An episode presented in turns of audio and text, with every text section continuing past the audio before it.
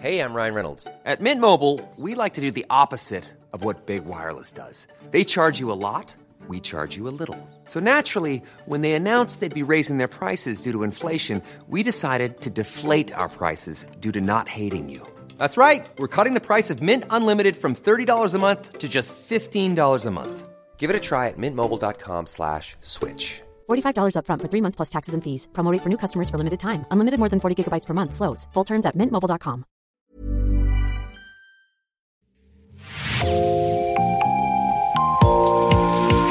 Bonjour et bienvenue dans Podcasting, l'actu dans la poche, le podcast quotidien d'actualité du Grand Sud-Ouest. Chaque jour, suivez-nous à la découverte de l'information régionale avec les journalistes et chroniqueurs des médias indépendants qui sont nos partenaires. Je m'appelle Jean Berthelot de l'Agleté. Direction aujourd'hui le Pays Basque avec nos partenaires de Média Basque pour un papier qui s'intitule Quand des femmes se révoltaient au XVIIIe siècle. C'est vous qui en êtes l'auteur. Bonjour Shimounla. Bonjour. Shimoun, dans cet article, vous revenez donc sur un épisode méconnu, on va d'ailleurs tenter de comprendre pourquoi, des révoltes de femmes qui ont marqué le Pays basque au XVIIIe siècle. D'abord, est-ce qu'on peut rappeler quelques dates des révoltes les plus marquantes, avant d'entrer un peu plus loin dans le détail? Et pouvez-vous aussi nous dire ce qui a motivé ces révoltes dans les grandes lignes, bien sûr? Alors, ce sont des révoltes qui s'étalent euh, tout au long du XVIIIe siècle. La première dont je parle euh, se déroule en 1709 et ça se, ça se poursuit jusqu'à la veille de la Révolution, en 1784. Alors sur les motivations de ces, de ces révoltes, on est sur des révoltes d'ordre euh, fiscal. Hein. Ce pas du tout des révoltes avec des revendications politiques. Mais pour comprendre un petit peu quand même comment ça marche, comment ça fonctionne, il faut juste faire un petit rappel sur ce qu'est le Pays Basque à cette époque-là, en tout cas dans sa partie nord. On a trois provinces, euh, Labour, Basse-Navarre et Soule, qui sont incorporées assez tardivement à la couronne de France. Deux d'entre elles, le Labour et la Soule, parce qu'elles ont appartenu au Moyen Âge donc à la couronne d'Angleterre, comme tout le Grand Sud-Ouest. Et la troisième, la, basse Navarre, qui est en fait la survivance de l'ancien royaume du Navarre qui s'est allé des deux côtés du Pyrénées. Et chacune de ces trois provinces garde encore une large autonomie, on va politique, administrative et surtout fiscale. Et au XVIIIe siècle, enfin à partir de Louis XIV, quand la France est engagée dans de nombreuses opérations militaires, euh, de, de nombreuses guerres qui coûtent euh, pas mal d'argent, et qui va essayer de, de, financer tout ça par l'impôt, elle va essayer à un moment donné d'imposer de, nouvelles taxes dans ces provinces du Pays Basque, qui elles, jusque-là, avaient leurs petits privilèges fiscaux évidemment, c'est ça qui va déclencher euh, ces révoltes-là.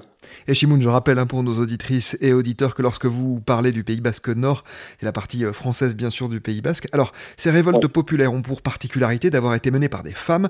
Comment l'expliquer? Alors, il faut juste d'abord faire un petit rappel. Euh, ces révoltes populaires de, de, de femmes, elles sont pas propres au Pays Basque. C'est quelque chose qu'on retrouve au XVIIIe siècle ailleurs en France. Il y a des exemples, notamment, je pense, une révolte assez célèbre à Brest, on pense évidemment à la Révolution française. Il y a des journées, euh, voilà, comme ça, qui sont marquées vraiment par, euh, par les moments où, les femmes euh, prennent, prennent la rue.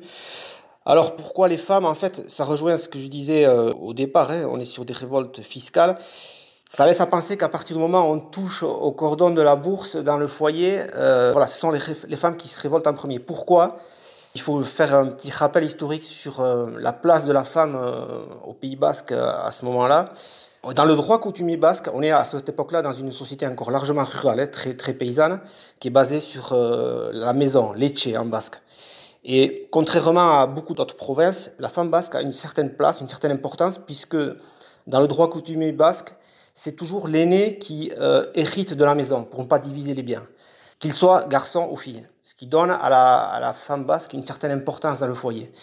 Par contre, il faut quand même rappeler, il y a certains débats historiques sur ça, il ne faut pas non plus fantasmer cette, cette position-là. Hein. À l'intérieur du foyer, la femme basque a, sa, son importance, mais pour le reste, dans les institutions politiques, administratives, etc., on reste quand même sur une société patriarcale.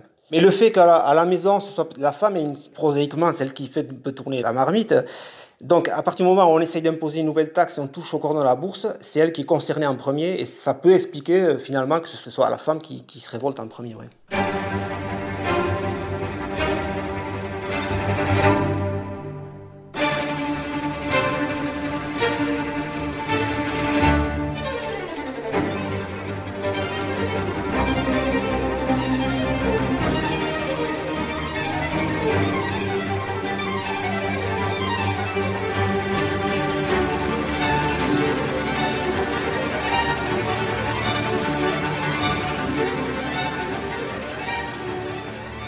Et face à ces révoltes, quelle était la position des hommes? Étaient-ils solidaires de leurs femmes, de leurs mères, de leurs sœurs, de leurs épouses?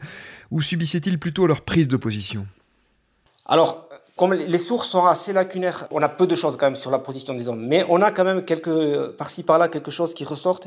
Et il y a une chose assez intéressante qui ressort à un moment donné. Euh, il y a en 1748 une révolte comme ça en Pays de Cise. Pays de Cise, c'est la, la, région autour de Saint-Jean-Pied-de-Port. On a une révolte de, femmes qui se passe. Bon, il faut plusieurs semaines, plusieurs mois avant que les, autorités locales ramènent un petit peu le calme dans la région.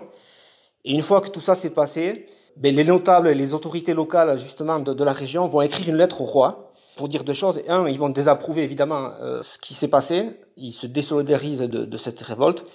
Et puis la deuxième chose, ça c'est intéressant, ça rejoint ce que je disais un peu tout à l'heure sur la place de la femme euh, au Pays Basque. Ils vont dire, alors je reprends avec des mots actuels, mais ils vont dire, bon, on, a, on aurait bien aimé les faire rentrer ces femmes euh, dans nos foyers à la maison, mais déjà en temps normal, on a du mal à commander un peu chez nous. En gros, c'est ça ça montre que finalement les hommes ils sont euh, ils se désolidarisent et ils sont un petit peu en porte-à-faux par rapport à, par rapport à ça. Oui. Évidemment, on ne va pas détailler toutes les révoltes que vous abordez dans votre papier, on laissera nos auditrices et auditeurs s'y référer, mais vous en dénombrez au moins cinq, parmi lesquelles certaines donnent lieu à des scènes inattendues. Je pense notamment à la révolte de 1709. Oui, 1709, c'est un exemple qui est intéressant. Voilà, ça se passe à Bayonne. Il y a une, une rumeur qui, qui, arrive comme quoi on va imposer une, un, nouvel impôt, une nouvelle taxe. Et puis les femmes descendent dans la rue, bon, elles commencent à jeter des pierres contre, contre les forces de l'ordre, et puis on arrête deux des meneuses de cette révolte.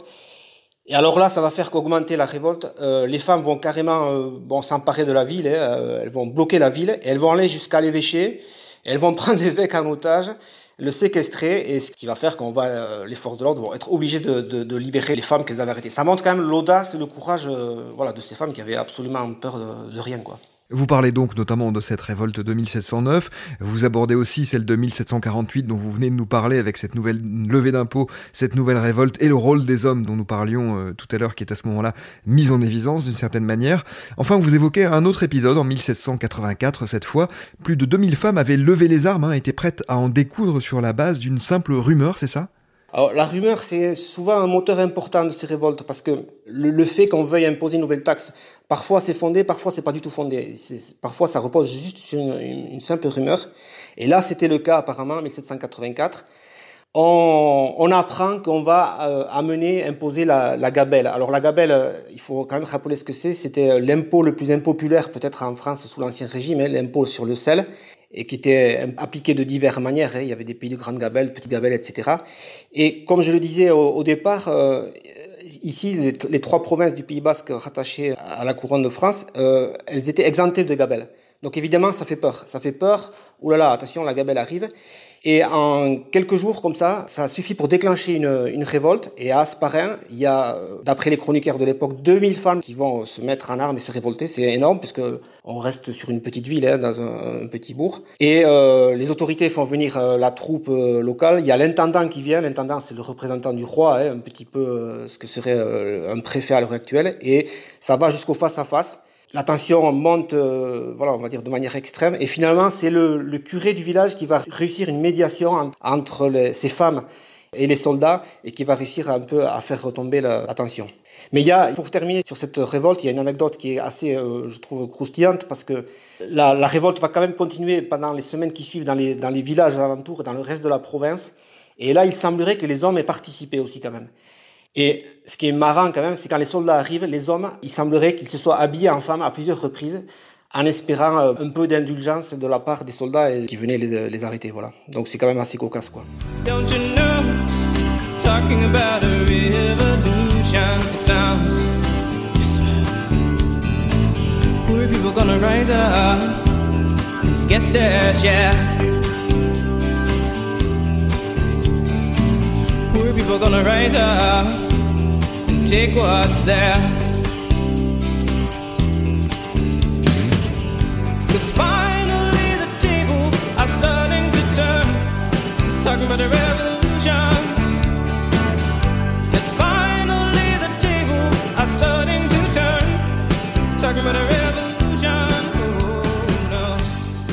Shimon, vous l'écrivez, ces révoltes de femmes au Pays Basque ont été spectaculaires et régulières au XVIIIe siècle. Pourtant, elles occupent une place presque inexistante dans les livres d'histoire. Comment expliquer ce paradoxe? La première raison, je pense, c'est quand même que pendant très longtemps, l'histoire a été écrite par les hommes. En fait, les sources qu'on a de l'époque sont exclusivement masculines. Et déjà, elles, ont, elles portent un regard très négatif hein, sur, ces, euh, sur ces révoltes, puisque les chroniqueurs de l'époque ont des mots assez durs contre ces femmes. Hein. Ils parlent euh, de mémoire de la lie du peuple, ou c'est des termes souvent péjoratifs. Et donc, vu que voilà, les hommes ont écrit l'histoire pendant longtemps, ils n'ont pas peut-être jugé bon de, faire rentrer ça dans les d'histoire. Certainement aussi qu'il manque peut-être un coup d'éclat ou une révolte qui, qui, qui vraiment marqué les esprits. En comparaison, par exemple, au moment de la Révolution française, il y a, des, des, grandes journées où les femmes ont joué des rôles capitaux. Mais pour faire un pont avec notre époque aujourd'hui, finalement, à l'heure où voilà toutes les questions liées au féminisme et sont vraiment euh, aujourd'hui dans l'actualité, ça serait peut-être le moment de se repencher sur cette période et de remettre un peu tout ça en lumière. Ouais. Justement, est-ce que des actions sont aujourd'hui entreprises pour tenter de réhabiliter la mémoire de ces femmes révoltées? On pense peut-être notamment au Basquel, hein, dont on a déjà parlé eh, grâce à Média Basque d'ailleurs. Est-ce qu'il y a donc des actions qui sont en cours? Alors oui, pour, parler des Basquelles, euh, c'est pas directement lié euh, à ces révoltes, mais c'est contemporain à ces révoltes. Elles ont exhumé, juste avant la Révolution, au moment où on écrivait les cahiers de doléances, elles ont exhumé un cahier écrit par des femmes de Saint-Jean-de-Luz, voilà, qui avaient euh, rédigé euh, entre elles euh, toute une série de doléances et là qui dépassait juste euh, qui dépassait comment dire les questions fiscales hein, que j'évoquais tout à l'heure là c'est quand même plus politique plus plus féministe et elles ont exhumé en fait une copie de ce, de ce, de ce cahier de doléances et elles sont à la recherche maintenant de l'original. Donc je pense qu'elles vont essayer de, de, mettre en lumière tout ça et peut-être les révoltes qui vont avec. Ensuite, non, finalement il y a peu de choses. Euh, tout à l'heure, j'évoquais la, révolte, on parlait de la révolte d'Asparin. Il y a quelques années, il y a eu euh, à Asparin, euh, comment dire, il y a une fête qui se déroule tous les deux ans qui s'appelle Lingua Asparnais, c'est-à-dire Asparin autrefois, où on, on, montre un petit peu la vie d'autrefois, mais d'un côté un peu, comment dire, entre guillemets folklorique. Et il y a quelques années, ils ont joué, voilà, ils avaient exhumé, là-bas aussi, ils avaient oublié pourtant, dans ce village, ils avaient oublié cette histoire, mais ils ont exhumé cette fameuse révolte de 1784, ils ont rejoué une scène dans la rue, mais ça reste entre guillemets un petit peu voilà euh, folklorique euh, sans aller euh, beaucoup plus loin peut-être.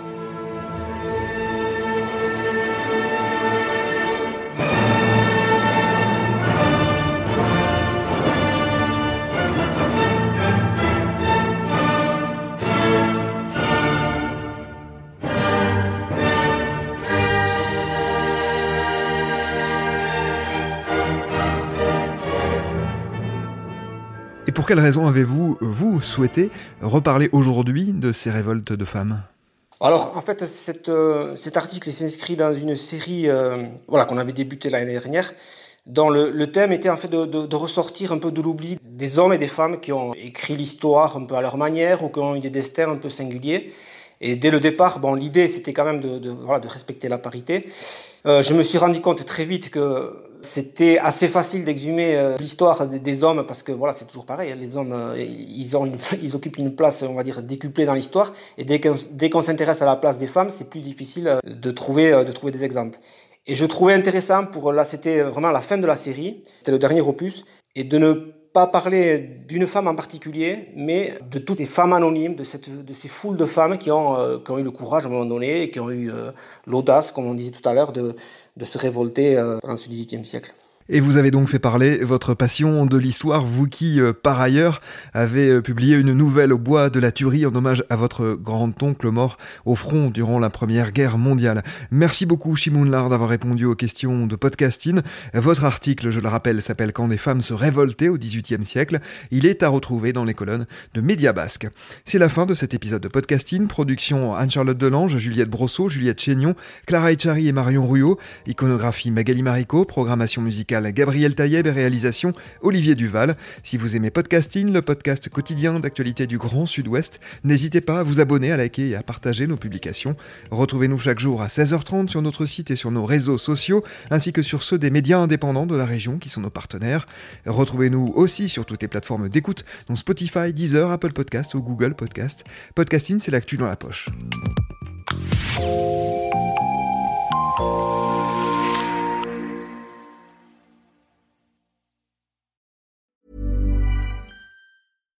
When you make decisions for your company, you look for the no-brainers. And if you have a lot of mailing to do, stamps.com is the ultimate no-brainer. It streamlines your processes to make your business more efficient, which makes you less busy. Mail checks, invoices, legal documents, and everything you need to keep your business running with Stamps.com. Seamlessly connect with every major marketplace and shopping cart. Schedule package pickups and see your cheapest and fastest shipping options from different carriers. With rates up to 89% off USPS and UPS rates. And with the Stamps.com mobile app, you can take care of mailing and shipping wherever you are. Make the same no-brainer decision as over 1 million other businesses with Stamps.com. Sign up with Code PROGRAM for a four-week trial, plus free postage and a free digital scale. No long-term commitments or contracts. That's Stamps.com. Code PROGRAM.